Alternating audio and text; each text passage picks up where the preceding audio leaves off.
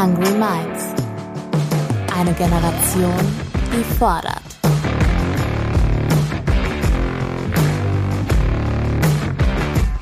Mit und von Ronja Ebeling.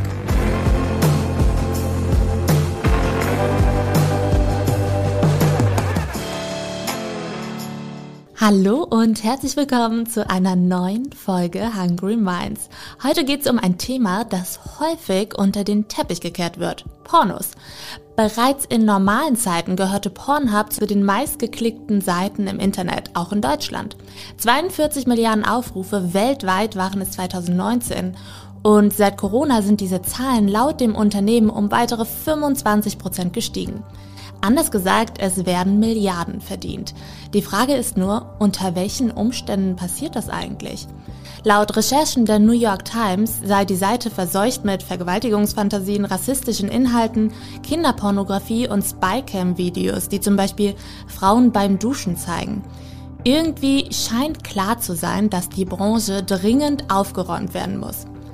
Eine Frau, die daran arbeitet, ist meine heutige Gästin Kira Kurz. Sie ist Mitgründerin von Feuerzeugfilms und produziert faire feministische Pornos. Sie erklärt mir im Gespräch, wie so eine Produktion überhaupt abläuft, was eine Sorgenbeauftragte an ihrem Set macht und warum es schwierig ist, dass hauptsächlich Männer in der Branche das Sagen haben. Bevor das Gespräch startet, möchte ich euch noch schnell den Partner dieser Folge vorstellen. Genauer gesagt, und das freut mich sehr, die Partnerin. Nina Jolie Lepic ist die Gründerin von Fantasy, der ersten Audioplattform für erotische Hörbücher für Frauen und Paare unterschiedlicher Konstellationen. Auch ihr ist es wichtig, Lust aus einer weiblichen Perspektive zu erzählen und insbesondere die weibliche Selbstbestimmung und Selbstliebe zu fördern. Mit dem Code MINDS könnt ihr 25 Euro beim Abschluss eines Jahresabos sparen. Außerdem könnt ihr die kostenlose Testphase von 14 Tagen nutzen. Weitere Informationen findet ihr in den Show Notes. Und jetzt wünsche ich euch viel Spaß beim Hungry Minds Talk mit Kira Kurz.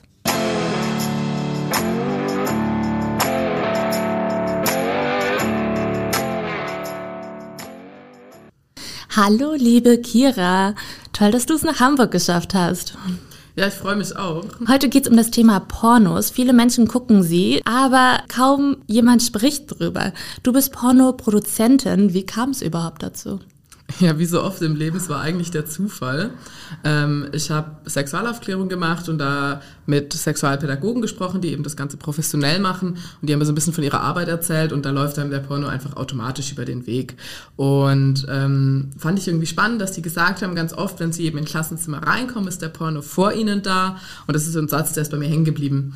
Und dann habe ich mich zufällig irgendwie mehr damit auseinandergesetzt, weil ich dann über einen Artikel gestolpert bin, wo es um feministische Pornografie ging. Und ich dachte mir, wow, das ist super cool, warum habe ich da noch nie von gehört? Und habe mich so mit diesen Gedanken getragen, habe mich da so ein bisschen eingelesen und dann bin ich Leon über den Weg gelaufen, meinem Mitbegründer beim Projekt Feuerzeug. Und der hatte sich tatsächlich auch vorher schon mit Pornografie auseinandergesetzt. Und ja, dann haben wir halt drüber gequatscht, waren uns in ganz vielen Punkten einig, was man alles anders machen müsste und dass es doch viel mehr Offenheit beim Thema Pornografie bräuchte. Und irgendwann waren wir an einem Punkt, wo wir gesagt haben, okay, wir machen da jetzt ein Projekt draus, wir probieren das einfach, mehr als schiefgehen kann es ja nicht. Ja, mega cool, dass ihr das macht. Ähm, aber es gibt ja trotzdem noch viele, ich sag's mal, Anti-Pornogruppen, die argumentieren, dass Pornografie Frauen ja immer nur als willige Objekte darstellen würde und dadurch körperlichen und psychischen Missbrauch unterstütze. Von Feminismus könne da ja keine Rede sein. Du sagst doch, Feminismus und Pornografie, das kann Hand in Hand gehen, das sollte sogar Hand in Hand gehen. Wieso?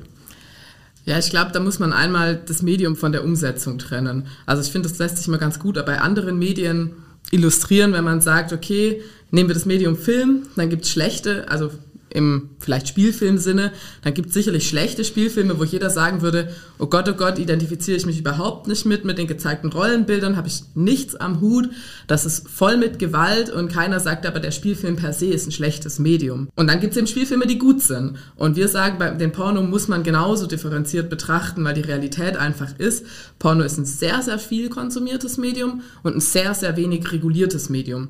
Gleichzeitig sprechen wir nicht drüber. Das heißt, wir haben also einen unregulierten Medienmarkt ohne eine gesellschaftliche Reflexion. Wir haben unregulierte Medien oder Bilder ganz, in ganz vielen Bereichen. Wir haben das zum Beispiel auch bei Instagram. Aber da gibt es eine Diskussion darüber, was machen die Körperbilder mit uns, was machen perfekt dargestellte Leben mit uns, welchen Einfluss haben die. Und die gesellschaftliche Reflexion beim Porno fehlt. Und deswegen braucht es eben meiner Meinung nach oder unserer Meinung nach auch einen Gegenentwurf. Und ähm, diese Debatte Porno, also Porno ist nur böse und alles ist schlecht und Por yes, da gibt's was anderes, man kann das anders umsetzen, die ist ja auch schon uralt. Also die Debatte stammt ja aus den 80ern. Da haben sicherlich schon ganz viel mehr Leute ganz tolle Argumente dazu gebracht, warum es das braucht. Aber ich finde immer dieses es auf andere Medien zu übertragen, das illustriert das ganz gut. Ja, fand ich gerade auch. Äh, du hast eben gesagt, es braucht einen Gegenentwurf. Ihr gestaltet gerade diesen Gegenentwurf. Kannst du einmal in Worte fassen, was äh, eure Filme von anderen Filmen unterscheidet?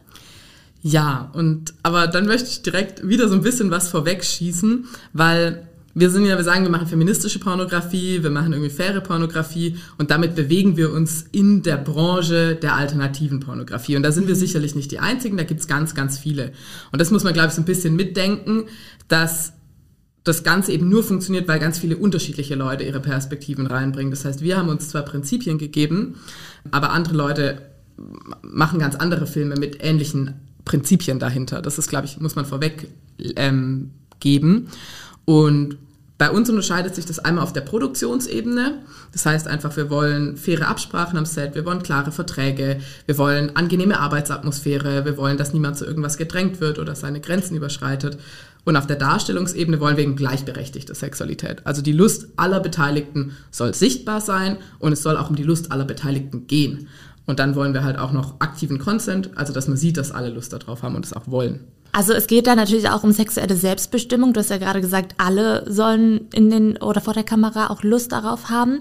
Ich habe sehr oft das Gefühl, dass wir als Gesamtgesellschaft noch unglaublich weit davon entfernt sind, äh, weil insbesondere die weibliche Lust und der weibliche Körper nach wie vor ja von so einem Mysterium ist und von so vielen Mythen umgeben ist. Es fängt mit fragwürdigen Bezeichnungen an und damit, dass auch im schulischen Aufklärungsunterricht eher von Schamlippen die Rede ist, anstatt von Vulva Vulvalippen, genauso wie der Mythos vom Jungfernhäutchen weiter propagiert wird und etliche Menschen den Unterschied zwischen Vulva und Vagina nicht kennen.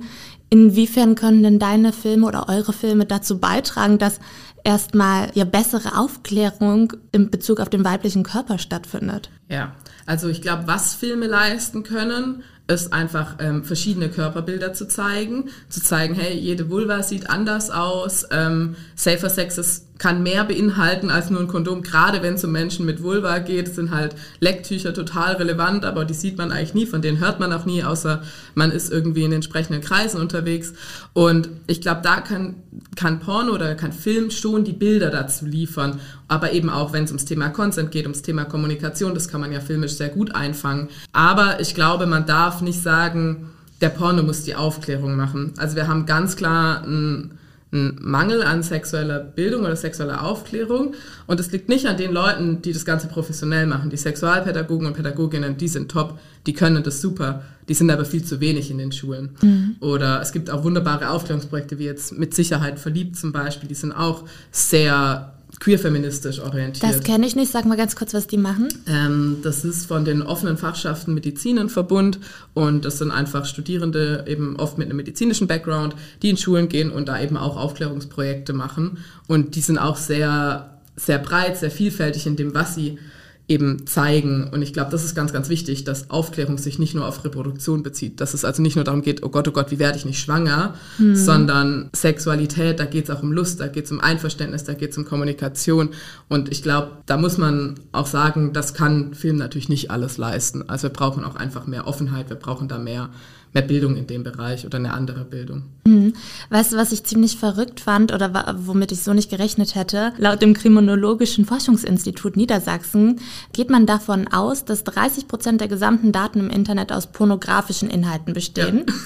Das heißt, auch junge Menschen, Kinder stoßen da extrem schnell drauf. Und dieses Forschungsinstitut geht davon aus, dass rund ein Drittel der Kinder im Alter von elf Jahren erstmals Kontakt mit Pornografie hat. Warum ist es denn aus deiner Sicht problematisch, wenn es um diesen, ich sag mal, Mainstream-Porno, der kostenlos im Internet zur Verfügung steht, wenn sie darauf stoßen?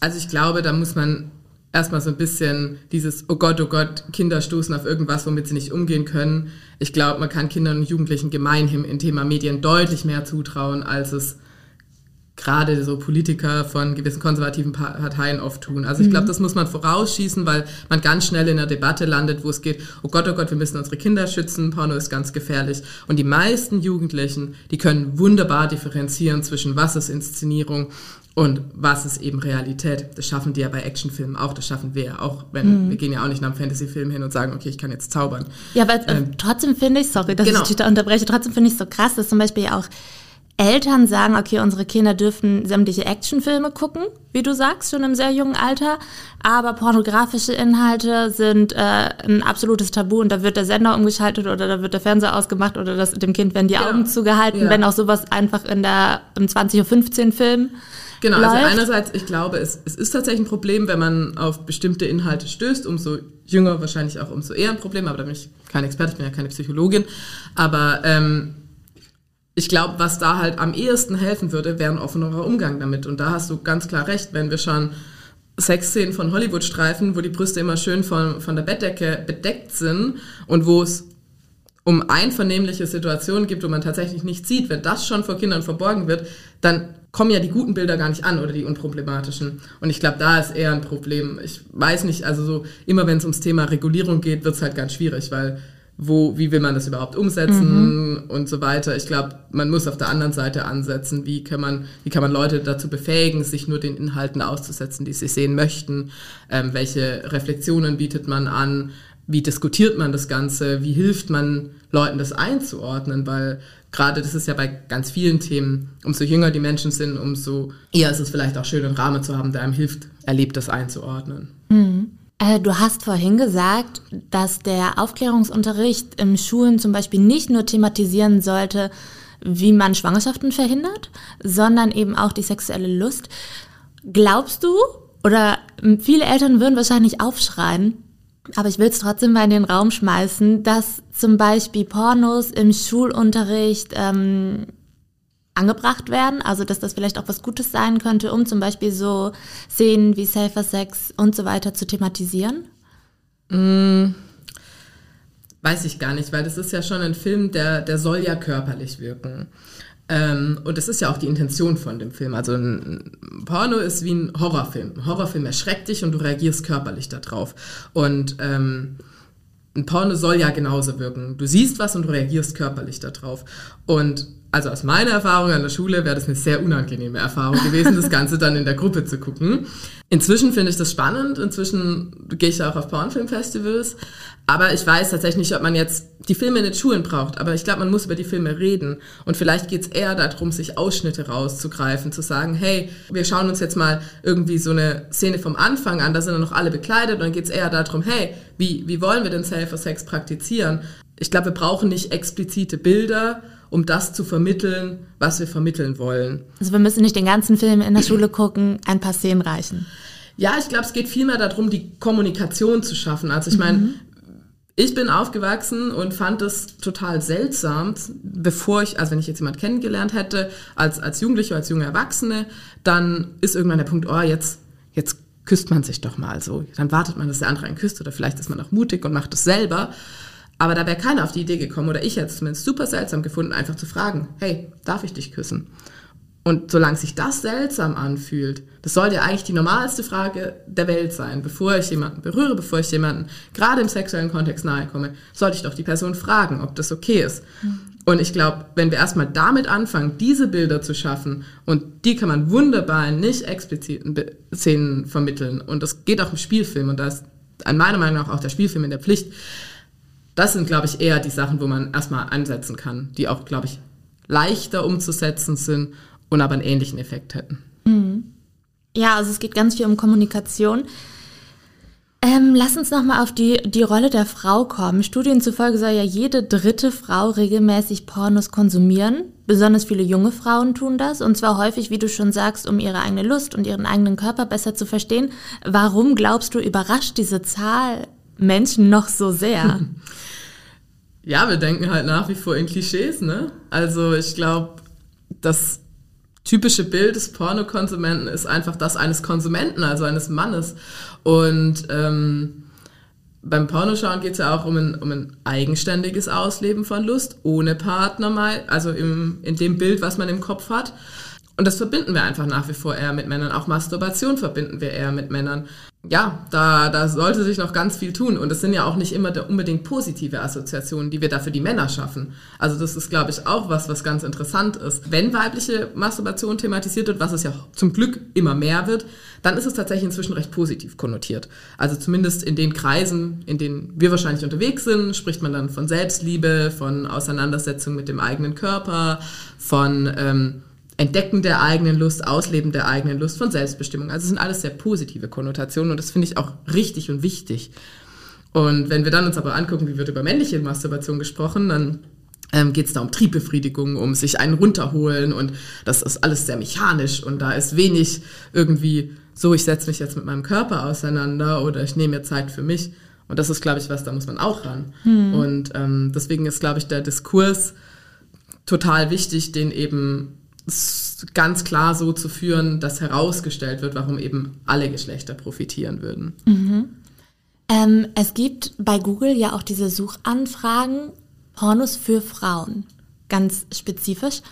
Und inwiefern unterscheiden die sich denn deiner Meinung nach als, als Expertin von Pornos für Männer? Ja, eigentlich Gibt gar nicht. Gar ich glaube, das ist tatsächlich äh, einerseits eine Marketing-Sache.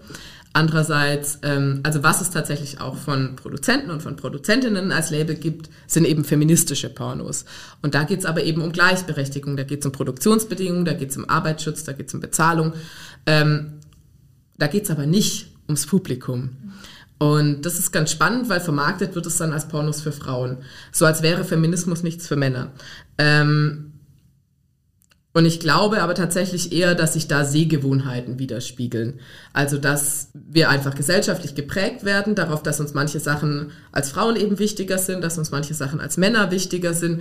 Männer funktionieren vielleicht auch ein bisschen optischer. Ähm, das ist ja einfach biologisch teilweise so und dass dann eben manche Filme bei manchen Leuten besser ankommen als bei anderen. Aber deswegen, ich glaube, das ist eine relativ, ähm, also aus meiner Sicht, bräuchte es die Einteilung nicht. Ich fände es spannender, das anders gelabelt zu haben, wenn man es labeln möchte.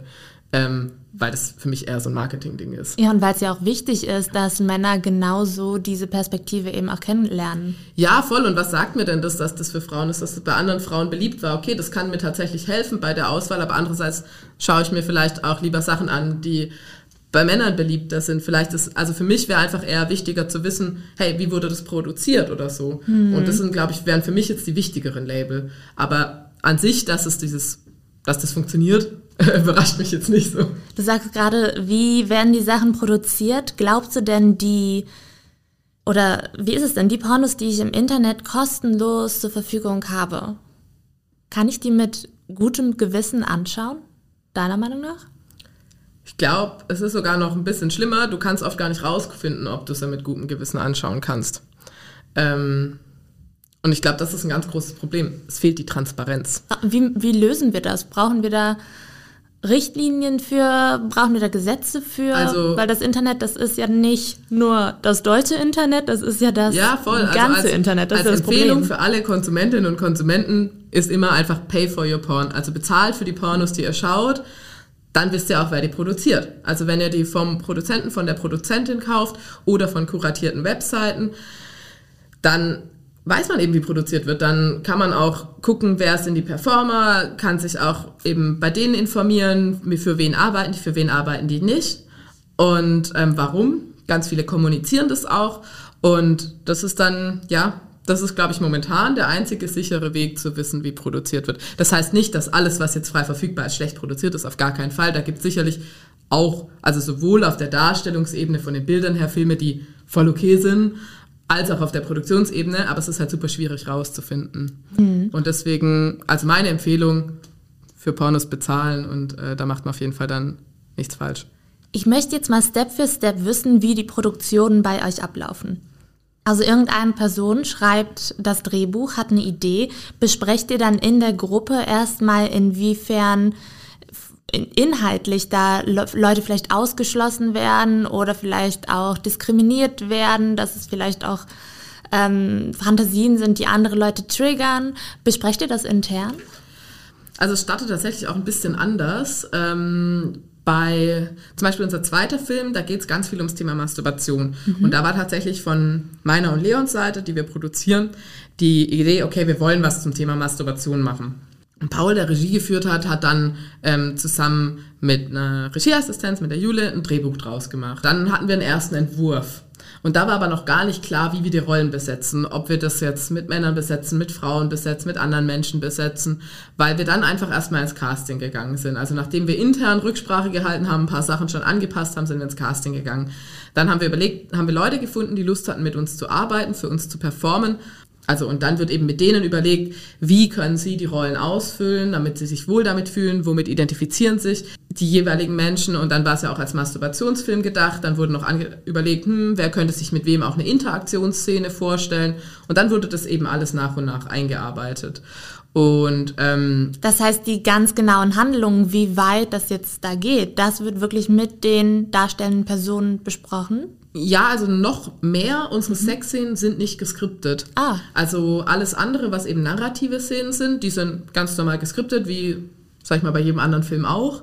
Aber sobald es an die expliziten Szenen gibt, machen wir gar keine Vorgaben. Das überlegen sich wirklich nur die Leute vor der Kamera und ähm, die sprechen sich dann eben mit der Kamera ab, weil das ist schon dann wichtig zu wissen, ne, planen wir zu liegen, planen wir zu stehen. Ja. Ähm, aber darüber hinausgehend ist es deren Angelegenheit. Aber bei anderen oder bei den meisten anderen Produktionen wäre es wahrscheinlich so, dass auch diese Stellen geskriptet sind, oder?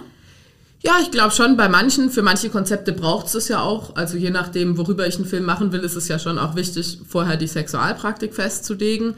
Aber dadurch, dass wir versuchen, auch relativ realistische Filme zu machen, passt es bei uns auch gar nicht so gut ins Konzept. Ähm, aber es gibt auch im alternativen Bereich Leute, die sehr fantasievolle Filme machen oder sehr spezifische Filme. Und gerade wenn es in Richtung BDSM geht oder so, dann ist ja auch nochmal die ganze Kommunikation vielleicht auch mit dem Filmteam viel wichtiger. Ja. Ähm. Okay, und nochmal zurück zu dem Casting. Wie kommt ihr an die Leute? Gibt, da gibt es ja sicherlich auch Agenturen für oder, Boah, kann, oder habt kann ihr einfach sein. mittlerweile ein Netzwerk? ja, wir suchen tatsächlich äh, als Kinder unserer Zeit, wir machen einen Casting-Call über Newsletter und Instagram okay. und dann melden sich Menschen bei uns und dann quatschen wir mit denen. Weil ich habe mich nämlich gefragt, wenn man mit Agenturen zusammenarbeitet, wie bekommt man dann als Produktionsfirma oder als Produktionsteam raus, dass das eine gute Agentur ist? Ja, weiß ich nicht, wir arbeiten nicht mit Agenturen. Okay. Also haben wir uns tatsächlich nie mit auseinandergesetzt, weil wir einfach ähm, ja, versuchen, direkt die Leute zu finden, die Lust haben, mit uns zu arbeiten. Umso schöner eigentlich. Okay, wie ist dann der nächste Schritt? Also ihr habt die Leute, ihr habt äh, inhaltlich ungefähr so grob besprochen, was, was der Plan ist und der Rest wird dann vor der Kamera entschieden. Jetzt hast du ja noch auf eurer Website stehen, dass ihr nachhaltig produziert. Genau. Heißt das Ökostrom oder was, was bedeutet also, das? Genau, wir haben dann irgendwann, sind wir an einem Punkt, wo wir ein Team haben, wir haben Performer und dann geht es eben an die konkrete Drehplanung. Und da kommen dann auch eher solche Aspekte rein. Also wir haben uns eben zum Ziel gesetzt, möglichst ökologisch nachhaltig zu produzieren, was, sag ich mal, bei unserer Größe nicht so herausfordernd ist, weil wir uns ganz viel von dem, was nicht so nachhaltig wäre, eh nicht leisten können.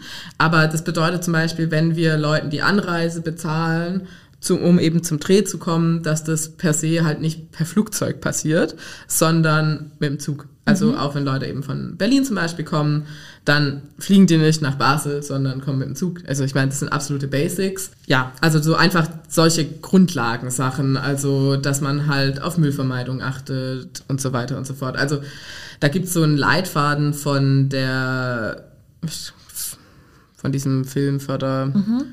Bund, Baden-Württemberg oder so. Und den haben wir uns einmal durchgeguckt und darum versuchen wir uns eben dran zu orientieren. Also da muss man auch nicht das Rad neu erfinden. Es gibt da tatsächlich recht gute Handlungsanweisungen, wo man ansetzen kann. Okay, und ich habe noch eine Frage. Also ihr, du hast ja gerade schon gesagt, Anreise und so bezahlt ihr natürlich. Was verdienen Pornodarstellende eigentlich? Mm, also das ist tatsächlich, das schwankt sehr stark und ich weiß auch gar nicht, was in anderen Bereichen gezahlt wird. Also wir können tatsächlich nicht so viel zahlen, wie wir gerne würden, weil wir einfach sonst pleite wären als Projekt. Ihr bezahlt euch selber ja auch gar nicht so richtig Genau, eben. Also ne, es, ist ja deswegen, eher- es gibt eine kleine Aufwandsentschädigung fürs Team. Die Performer kriegen natürlich mehr, aber wir sind noch lange nicht da, wo wir gerne wären. Und ähm, ich glaube, das ist auch insgesamt noch ein Problem von der alternativen Pornobranche, dass da noch zu wenig Geld drin ist. das heißt, wie viel kriegen die Performer?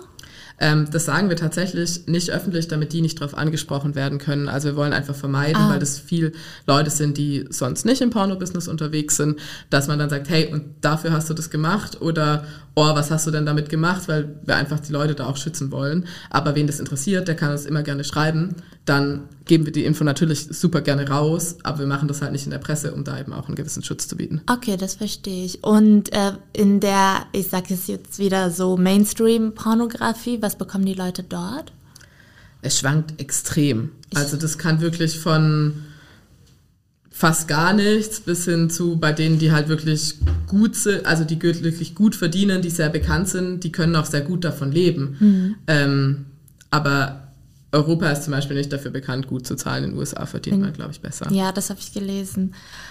Okay. Äh, was ich auch noch ganz interessant fand, ich habe gelesen, dass Frauen in der Branche tatsächlich mehr verdienen als Männer, dafür aber deutlich weniger Jahre im Geschäft sind, weil männliche Darsteller werden ja auch noch mal mit 40 gebucht, Frauen eher nicht. Kannst du das bestätigen? Ähm, also wir sind halt im alternativen Bereich unterwegs. Das, Das ist ist anders. anders? Also da wird, also wir zahlen per se halt gleich viel natürlich. Ähm, und da gibt's auch immer wieder Filme mit deutlich älteren Darstellerinnen und Darstellern. Also da ist, glaube ich, dieses Alterstabu einfach nicht so vorhanden, weil man ja auch genau will, dass eben dargestellt wird, dass alle Menschen sexuell aktiv sein können. Und da ist es eher so, hey, voll cool, dass ihr einen Film mit wirklich älteren Menschen gemacht habt. Das ist total wichtig, deren Sexualität auch zu repräsentieren. Ja, und eben auch gerade die Sexualität von älteren Frauen, weil wenn wir sonst in Pornos nur Frauen um die 20 sehen, dann Ja. bekommt die Sexualität von älteren Frauen natürlich auch irgendwie ein schräges Bild. Total. Also sie wird halt einfach, also gerade, glaube ich, ältere Frauen als sexuell aktive Wesen findet man, glaube ich, in der Populärkultur eigentlich nirgends. Und das ist ein totales Problem, ganz klar. Was euch ja natürlich auch noch von anderen Produktionen unterscheidet, äh, oder von, von den meisten anderen Produktionen, ihr habt eine sorgenbeauftragte Person am Set. Was ist genau deren Aufgabe? Was macht sie? Also es ist vor allem eine Ansprechpartnerin oder ein Ansprechpartner. Also wenn wir gecastet haben, eben Team und alles haben, dann machen wir einen Drehplan und wir versuchen zum Beispiel immer ganz viel Zeit zu lassen für die expliziten Szenen. Aber jeder, der schon mal im Filmset war, weiß, manchmal ist man nach dem, hinterm Drehplan hinterher und dann kann man sich halt vorstellen, dass es doch irgendwann mal eng wird. Und damit eben zum Beispiel da auf keinen Fall Zeitdruck aufkommt, gerade wenn es um die expliziten Szenen geht, ist da einfach nochmal eine Person, die darauf achtet, die einfach auch darauf achtet, hey, seid ihr wirklich bereit jetzt zu drehen? Können wir loslegen? Und einfach, ja, einfach immer als Ansprechperson vorhanden ist und es ist eben wichtig aus unserer Sicht, um einfach unangenehmen Situationen, die sich auch mal ergeben können, vorzubeugen. Und die, dieser Awareness-Contact oder die sorgenbeauftragte Person, die ist auch nicht im Kreativteam eingebunden. Und das ist eben ganz, ganz wichtig. Hat aber gleichzeitig eben die Macht, nenne ich es jetzt mal, den Dreh jederzeit unterbrechen zu können. Ich finde das total wichtig und ähm, diese sorgenbeauftragte Person gibt es ja auch bei vielen anderen Filmproduktionen mittlerweile, aber längst nicht bei allen. Sollte sowas nicht verpflichtend sein? Ja, ich glaube, was du meinst, ist diese Intimacy Coordinator, oder? Ja, genau. Ja, ich glaube, das ist tatsächlich noch mal ein bisschen was anderes. Ähm, bei uns ist das tatsächlich wie so ein Awareness-Contact auf einer Party, sag ich mal. Ein bisschen weitergehend, ein bisschen mehr noch Richtung Feel Good Manager, ne? Braucht noch jemand was zu trinken, hier ist eine Wärmflasche.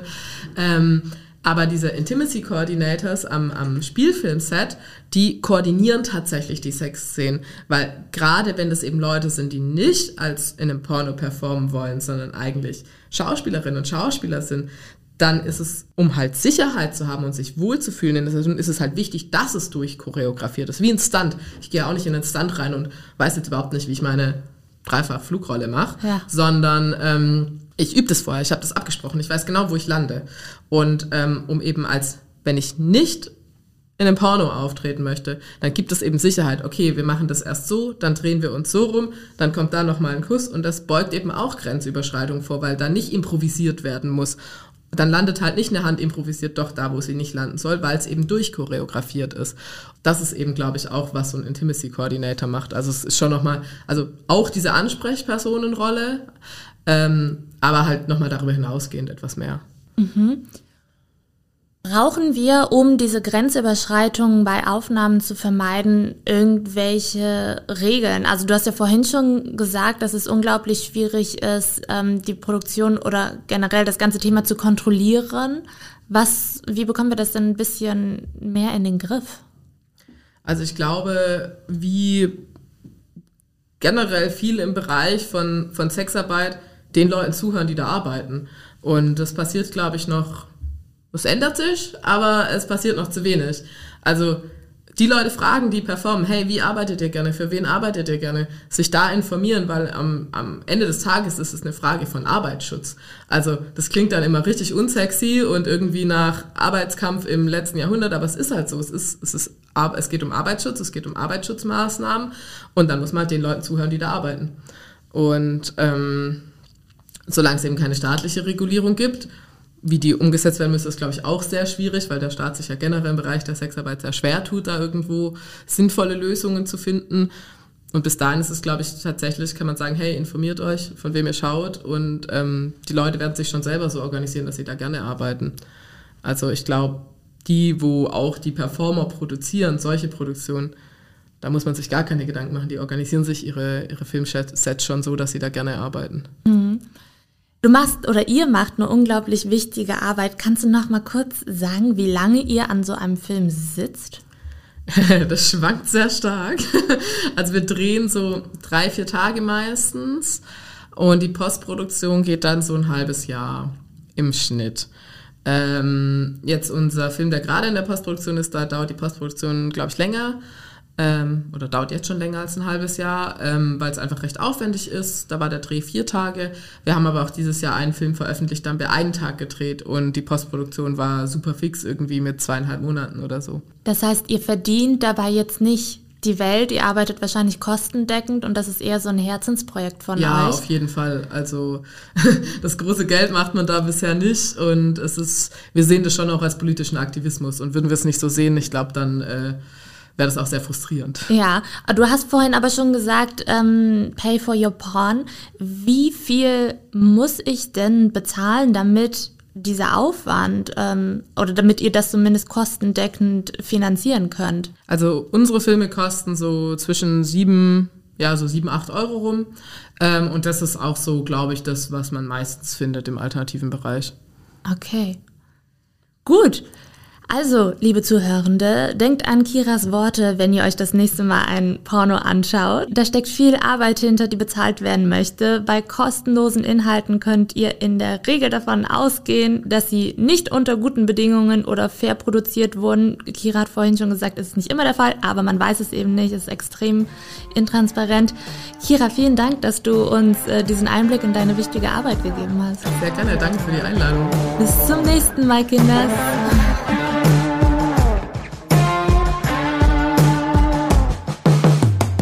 Stay hungry.